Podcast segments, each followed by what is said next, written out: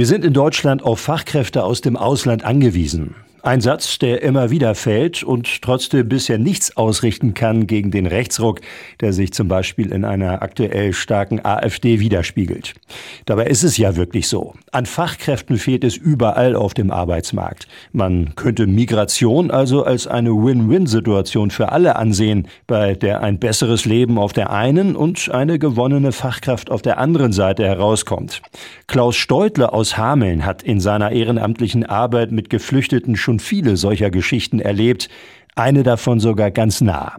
Vor fast fünf Jahren freundeten seine Frau und er sich bei einer Reise mit zwei Schwestern aus Montenegro an, die in ärmlichen Verhältnissen lebten. Und dann haben sie uns erzählt von ihren Träumen und dann haben wir gesagt, jo, da können wir vielleicht helfen. Die eine war eine ausgebildete Krankenschwester, die andere wusste noch nicht so recht, was sie machen sollte. Und dann haben wir gesagt, kommt mal erst zu uns. Da haben sie bei uns gelebt haben A1, A2 so nebenher gemacht.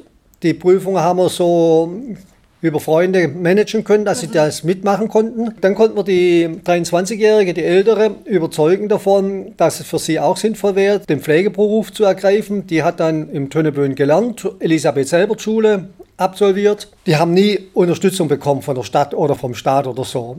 Das haben wir alle so gemacht. Die haben ja auch gleich gearbeitet und die, die die Pflegeausbildung schon hatte, die ging sofort in die mobile Krankenpflege und hat dort schon gearbeitet. Das lief. Und dann haben sie sich nach einem halben Jahr in Deutschland, haben sie sich eine eigene Wohnung genommen, konnten sie von dem Ausbildungsgeld und dem Lohn von der schon Arbeitenden, konnten sie das sich leisten. Nach drei Jahren war die Ausbildung zu Ende von der älteren Schwester. Die hat sofort eine Arbeitsstelle bekommen im Lindenbrunn. Die hat dann auch jetzt schon ihre Ausbildung als Anleiterin fertig und die will irgendwie, was weiß ich, Pflegedienstleitung noch weitermachen. Also die, die geht ihren Weg. Die andere, da fehlt ihr noch ein Modul von ihrer Ausbildung, das hat sie noch in Montenegro nachgemacht.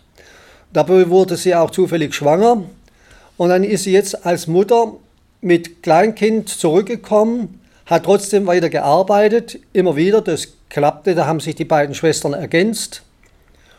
Und die sagt, sie will irgendwann mal in Sana gehen und dort in der Intensivabteilung arbeiten. Das wäre spannender als nur in der mobilen Krankenpflege. Also im Prinzip zwei totale Erfolgsmodelle in Beruf, in einem Beruf, der absolut Mangelware ist oder wo immer wieder geschrien wird.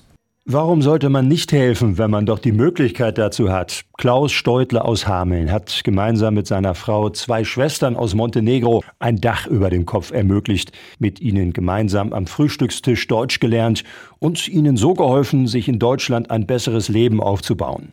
Die beiden leben mittlerweile seit fast fünf Jahren in Deutschland, arbeiten im Pflegebereich und wollen die deutsche Staatsangehörigkeit beantragen.